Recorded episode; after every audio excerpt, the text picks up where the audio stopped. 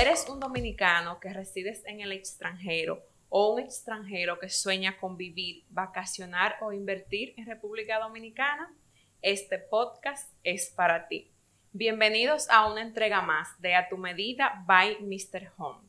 Hoy tenemos con nosotros al doctor Janeiro Morel, docente especialista en Derecho Civil y notario público. Bienvenido, Janeiro.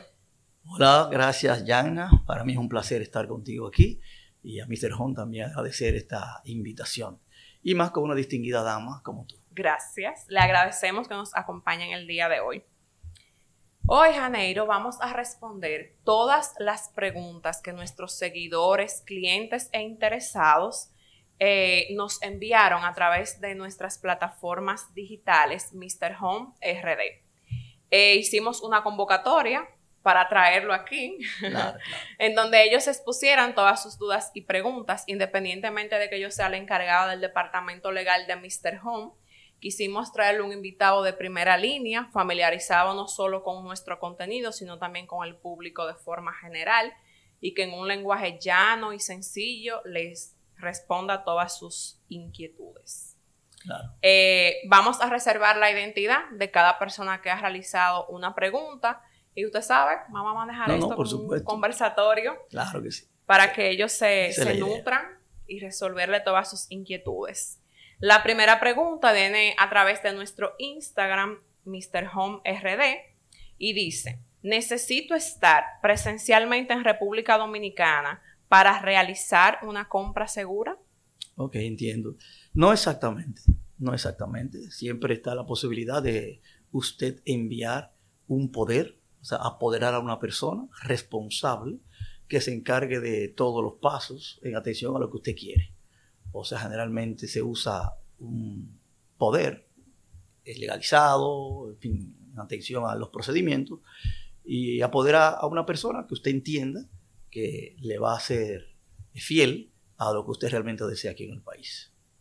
Aquí nos hace muchísimas preguntas. Justo eh, la que continuaba dice, puedo apoderar a un tercero responsable para que me represente en el proceso de compra. Justamente lo que yo acabo de decir. Habiendo usted respondido a esa pregunta, me imagino que también quiso dejar dicho si debe ser un poder consular o puede ser un poder eh, normal. Eh, sí, sí, realmente no, normal no, porque resulta que debe de ser un poder, porque si usted está allá, usted tiene, hay personas, por ejemplo, que están allá dicen, mándame el poder aquí, que yo lo voy a, lo firmo y lo envío. ¿eh? Lo ideal es un poder consular, donde con la, los datos de a quien usted va a apoderar, entonces allá lo, otorga y, lo, y eso llega aquí. Como es consular, se supone que está firmado por el representante de la legación dominicana en el lugar donde está la persona entiéndase el cónsul o el representante del cónsul. Ya cuando ese documento está aquí, se supone que está firmado por ese funcionario consular allá, entonces se lleva a la, al Ministerio de Relaciones Exteriores, MIREX, para entonces autenticar y homologar esa firma de ese funcionario de allá aquí. Perfecto, entendieron. Debe ser consular. No es que nosotros no queremos recibir el poder consular, es que es obligatorio que sea consular si viven en el extranjero. Janeiro, eh, otra situación que se da con los poderes es que en ocasiones eh, apoderan a dos personas en el país para realizar una única transacción. ¿Se puede apoderar a más de una persona? ¿Es obligatorio apoderar a más de una persona o con un solo apoderado es suficiente? Bueno, si la idea es comprar a nombre de otro, con una persona basta. Ahora, si alguien desea apoderar a dos personas, tendrá sus razones.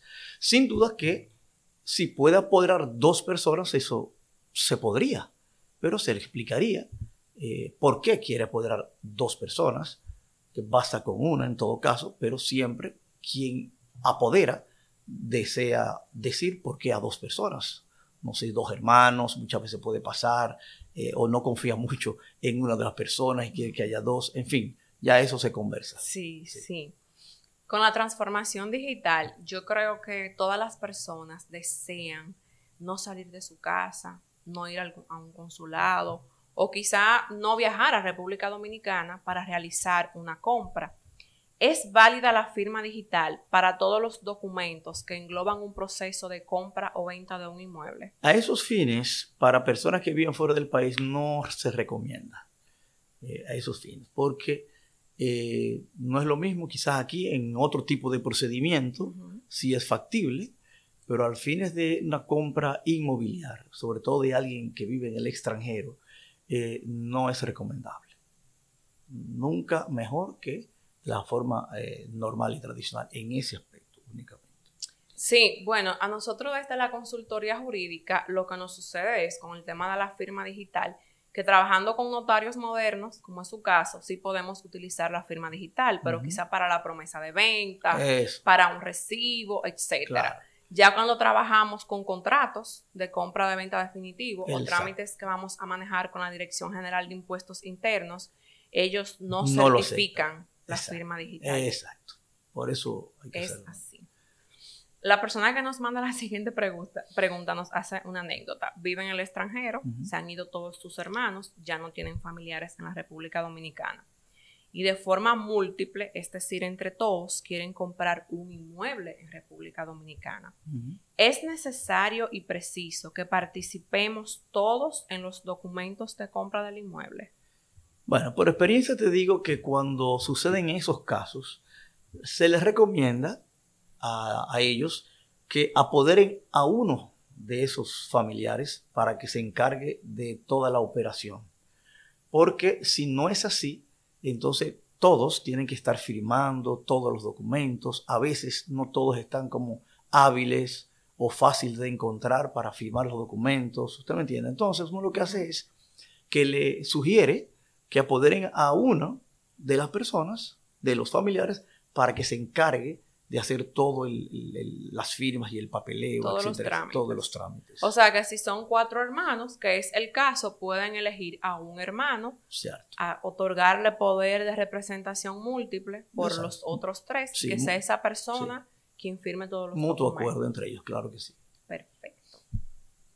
Continuando con el tema de los extranjeros, que es el que nos ocupa hoy, pregunta otro usuario. Si no estoy en el país, pueden enviarme los documentos en formato digital. Los imprimo y los reenvío por correo.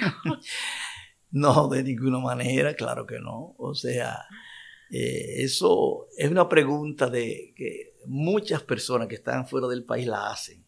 Pero que es más fácil, mándamelo por un courier. Yo las firmo, hasta lo imprimo aquí y lo envío. No, no, no, eso no es nada recomendable en absoluto. No es una buena idea. No, no buena ¿Por qué motivo no es una buena idea? Eh, la labor del notario público es validar que las, los firmantes ciertamente se hacen la firma que utilicen en todos los actos, actos públicos o privados, eh, que no tengamos una usurpación de identidad, entre otras cosas. Entonces, no recibimos eh, ese tipo de mensajería con documentos. Si estás en el extranjero, es un documento apostillado. Claro que sí. Eh, otra pregunta que nos llega, que yo creo que es la que haría todo el mundo, ¿es jurídicamente fácil el proceso de compraventa de un inmueble viviendo fuera de República Dominicana? Sí, eh, no hay por qué decir que es difícil, siempre que se tomen todas las medidas de rigor. Eh, simplemente ya dijimos, si usted vive fuera del país y no puede venir o no desea venir, usted apodera, ya lo dijimos, a otra persona y eh, seguir los pasos para asegurarse que toda la operación esté legal y eh, jurídicamente completa, garantizado, es lo ideal. Seguro. y segura, exactamente sobre todo seguridad. Seguridad. Nosotros somos una inmobiliaria, tenemos eh, muchos agentes de venta. Siempre que se va a realizar una compra, siempre, independientemente de que esté en el país o en el extranjero, invitamos a nuestros clientes a que verifiquen nuestra página web para que validen que tenemos todas las acreditaciones para operar como inmobiliaria en la República Dominicana y que cumplimos con todas las certificaciones, desde inmobiliaria hasta autorizados por la unidad de análisis financiero respecto a lavado de activos. Porque eso es lo que queremos, ofrecerle a todos nuestros clientes una compra segura y fácil. Así es. La siguiente pregunta es dirigida a un notario, que bueno que lo tenemos aquí hoy. ¿Por qué todos los documentos deben ser notarizados? Oh, pero está claro. Lo primero es que el notario certifica y da fe de toda operación en ese sentido. Entre otros tipos de operaciones que hacen los notarios. Eh, con el notario pues se le da fecha cierta, por supuesto, al documento. Eh, se, ya dije, se certifica que las personas que han firmado el documento son las que realmente deben de estar ahí. El notario observa el documento de identidad para que las firmas que tengan ahí, en este caso de nuestro país, la cédula de identidad electoral, eh, sean las mismas que haya plasmado en el documento.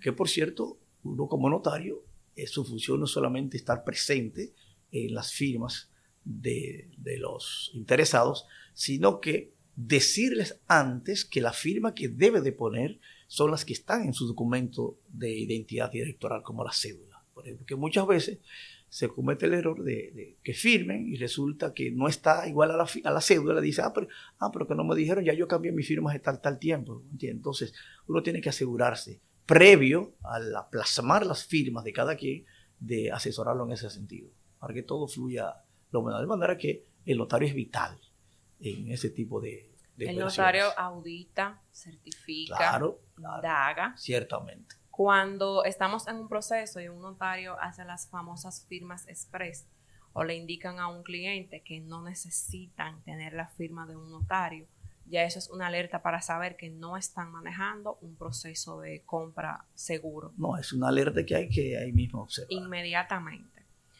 Con el COVID y la inflación y las altas de los precios, la gente se mortifica un poco y pregunta, es cierto que civilmente, en materia contractual, puede una persona o una constructora poner una cláusula en donde indique en sus promesas de venta que ese inmueble puede sufrir una variación de precio respecto al precio de venta que ya se ha pautado. Bueno, eso no es raro en los contratos que se firman con las constructoras, se lo sabemos. Eh, normalmente ponen eso cuando eh, indican que si los precios de los... La fluctuación de los materiales. De los materiales ha subido, tiene que, etcétera, etcétera. Hay contratos similares que dicen eso, pero puntualizan aún más que si eso sucede, ese aumento, no será mayor de tal por ciento, por ejemplo. Que ya por lo menos el comprador sabe que la posibilidad de aumentar en caso de que eso suceda no va a ser más que ese por ciento que está ahí. Tiene un margen el comprador del incremento. Perfecto. Hay otros que no dicen eso, sino simplemente que podría aumentarse en caso de que suceda tal o cual cosa. Ellos para cubrirse, tú sabes. Bueno, sí, sí, yo creo que ciertamente eh, el COVID nos dejó eso como enseñanza, sobre todo a las personas que manejamos el sector construcción. Todo puede cambiar de un día para otro. Eh, han subido los precios de las cosas, pero el consumidor quiere tener una garantía, eh, lo que significa que establecer un límite quizá sería una sugerencia que pudieran tomar nuestros amigos constructores eh, al momento de realizar sus promesas de venta. Sí, porque a veces, perdón, Yana, no solamente con COVID, aún sin COVID, esa cláusula normalmente expuesta en ese, tipo de cosas, sobre todo por los aumentos de los materiales. Sí, eso para garantizar el precio de venta y, recordemos que las cosas pueden variar muy rápido. O sea, no es que se pone la cláusula para afectar al consumidor o al comprador, porque recordemos que siempre se agrega o en la mayoría de los casos que deben de demostrar con documentación la variación que han tenido los precios de esos materiales. Cierto. Entonces, la siguiente pregunta dice, soy extranjero, resido en Madrid.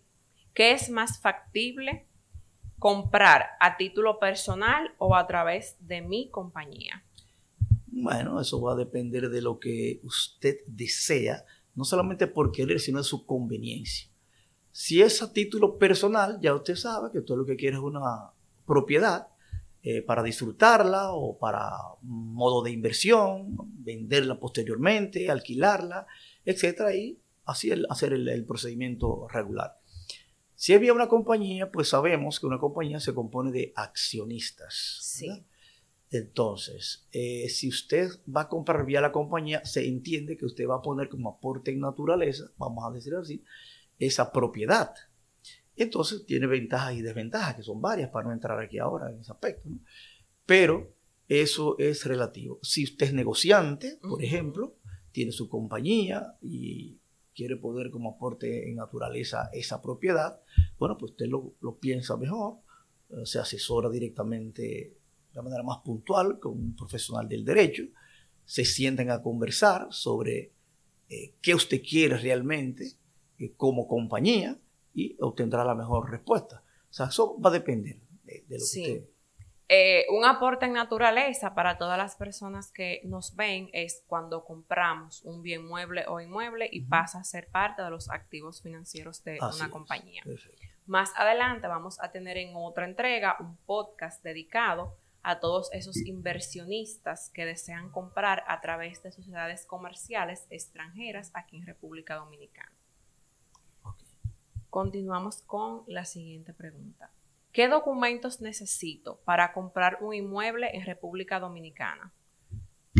Bueno, en este caso, pues lo básico de inicio, eh, lo si es el documento del comprador, por supuesto, su, su, eh, documentos de identidad y electoral, que ser dominicano, entrega cédula. Si usted es extranjero, pues su pasaporte, claro Muy está, importante al día. eh, al día. Este, si es extranjero, también probablemente le pongan a firmar lo que es conozca a su cliente. a todos. Dominicanos a todos también, pero al extranjero más en Más. cada cosa, pero realmente a Sí, todos. además lleva la declaración de DR CAFTA al extranjero. Exactamente, que para el que no sabe lo que es ese formulario, el formulario conozca a su cliente es una especie de documento eh, preimpreso donde ahí se ponen todos los datos personales y laborales del que va a comprar a esos fines para saber eh, a quién se le va a vender, quién va a comprar, también entiendes ese tipo de cosas.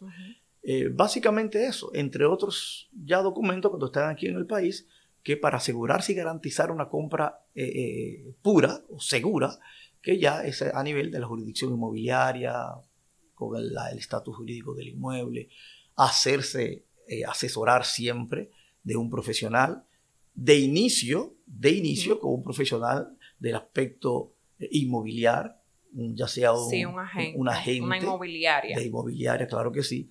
Y va a llegar el momento en que, sin duda, que va a necesitar también la asesoría de un abogado Sí. que conozca esa parte eh, para esos fines, claro que sí.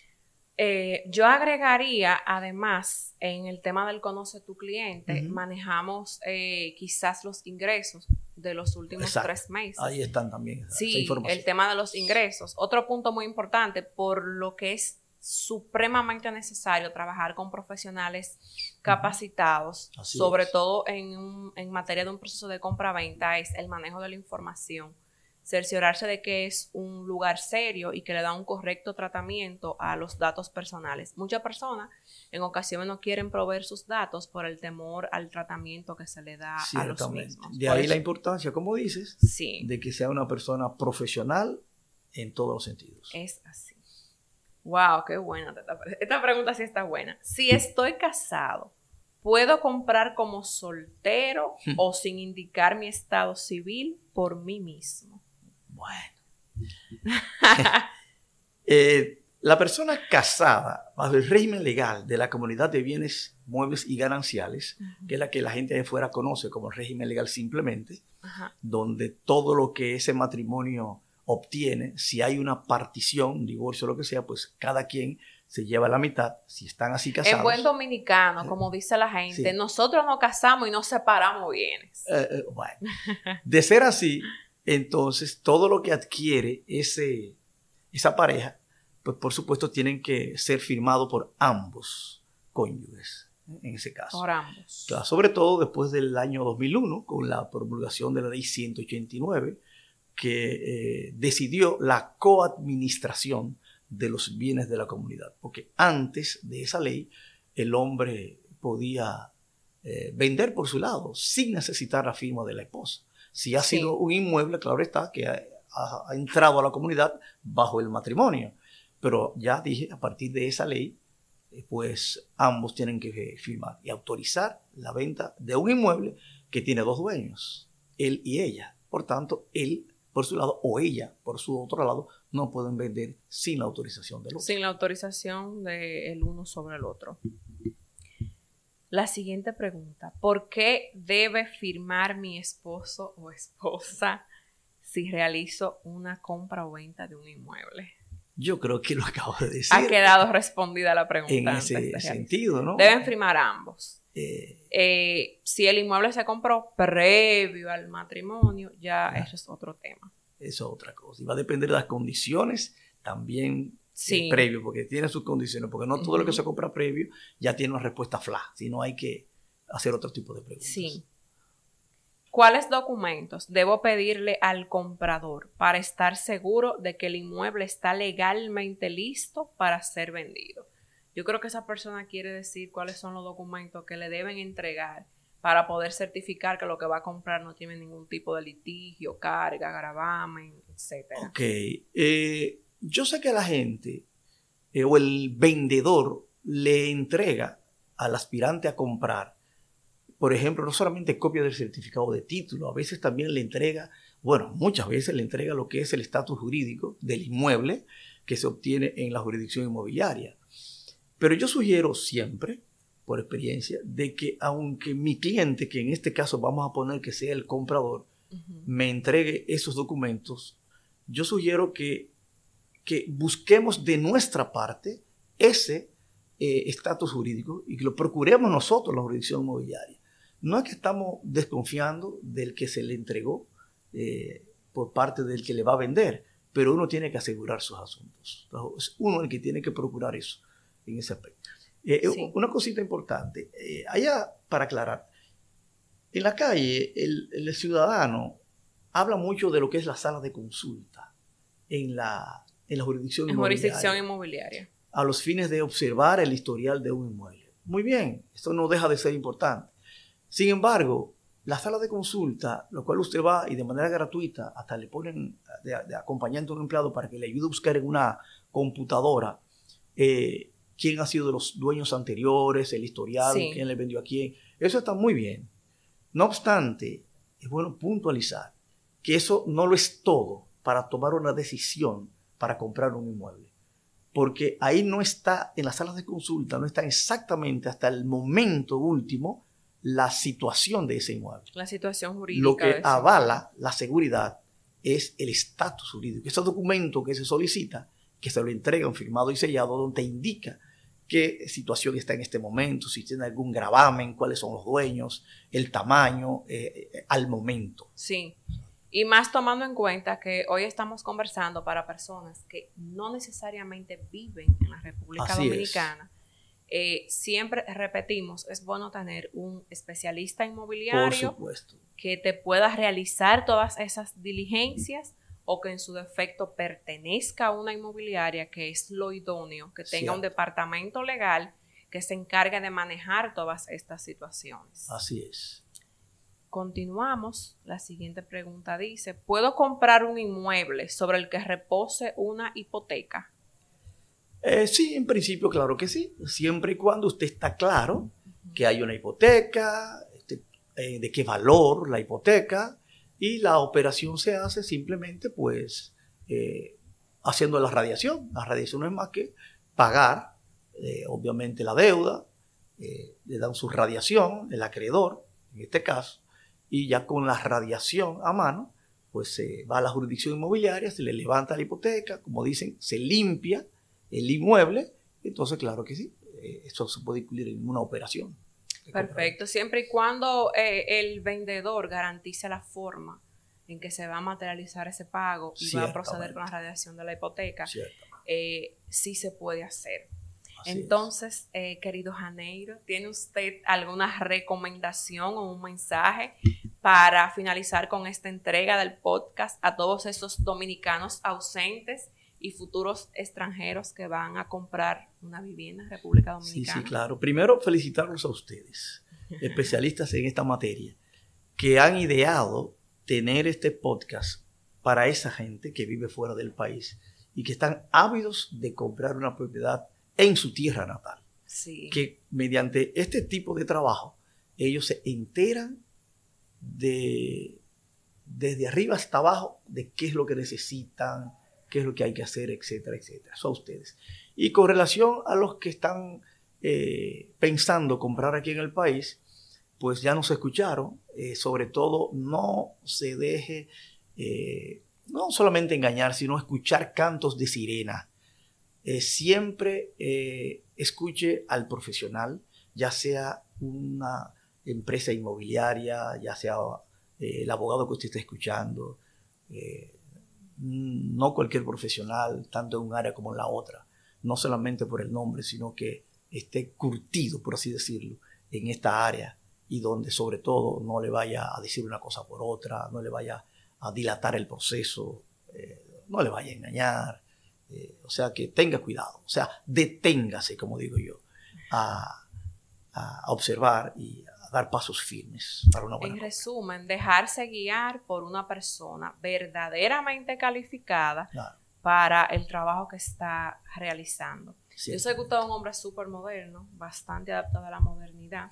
Díganos sus redes sociales para que todos nuestros clientes y la gran familia de Mr. Home puedan seguirlo y ver todo el contenido profesional que nos comparte. Claro que sí. Eh, en Instagram puede ser como Janeiro Morel, así mismo. Janeiro, como dicen algunos, como Río de Janeiro. sí. Digo yo sí. Janeiro Morel. Eh, ahí, eh, ahí, estoy, y correo electrónico, que es por donde más manejo quizás, Janeiro Morel Grullón, arroba yahoo.es, no .com, sino .es. Exacto. Por esa vía pueden enviarle a Janeiro todas sus preguntas en un futuro que tengan respecto a la materia inmobiliaria o civil y como notario también. Bueno, muchísimas gracias por acompañarnos en una entrega más de este podcast a tu medida by Mr. Home. Pueden vernos y seguirnos en todas nuestras plataformas digitales como Mr. Home RD.